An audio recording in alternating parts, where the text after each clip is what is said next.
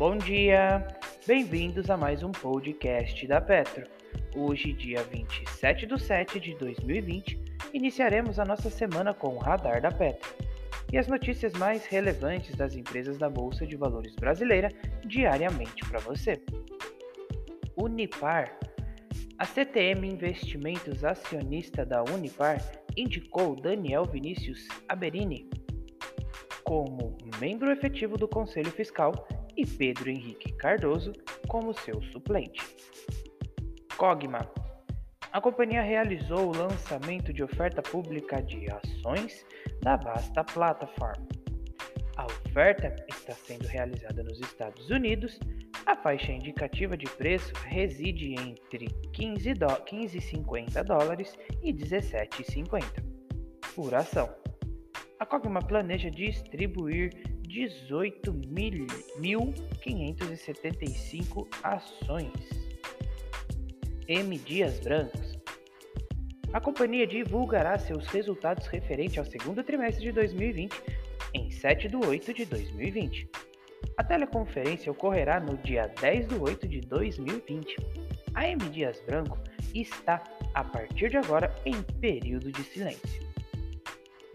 CESP a companhia anunciou que o Morgan Stanley, por meio de suas subsidiárias, reduziu a posição da CESP para 4,9% das ações preferenciais classe B. O Morgan Stanley afirmou não ter o objetivo de alterar o controle acionário ou a estrutura administrativa da corporação. Eneva realiza nova oferta de fusão companhia, que já havia realizado uma oferta hostil pela aquisição do controle da Tietê, propôs na quinta-feira, dia 23 do 7, uma nova fusão aos acionistas da Tietê, com condições mais atrativas. Segundo fato relevante, a relação que troca de troca contempla um prêmio de 10% sobre o valor de mercado das duas companhias. A fusão criará uma gigante do setor elétrico, com ativos diversificados entre gás e energia renovável. A diversificação é completa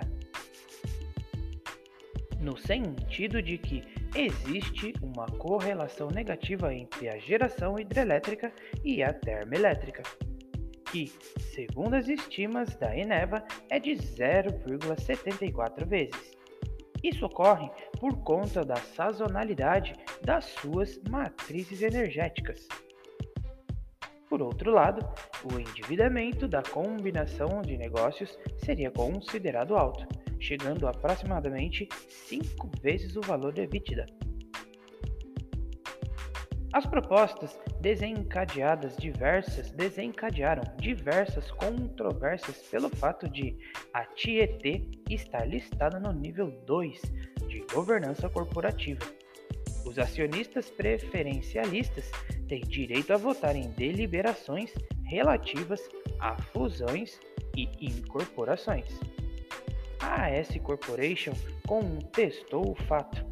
A B3 se posicionou em favor da tese da Eneva e reafirmou o direito de detentores de ações PN de votar nesse tipo de proposta. O radar da Petro não constitui recomendação de compra nem de venda das empresas contempladas, apenas visa abordar as notícias mais recentes das empresas da Bolsa Brasileira. A opinião dos analistas da Petro é expressa e exclusivamente através de relatórios. Espero que vocês tenham gostado até aqui. Tenham um bom dia e ótimos negócios.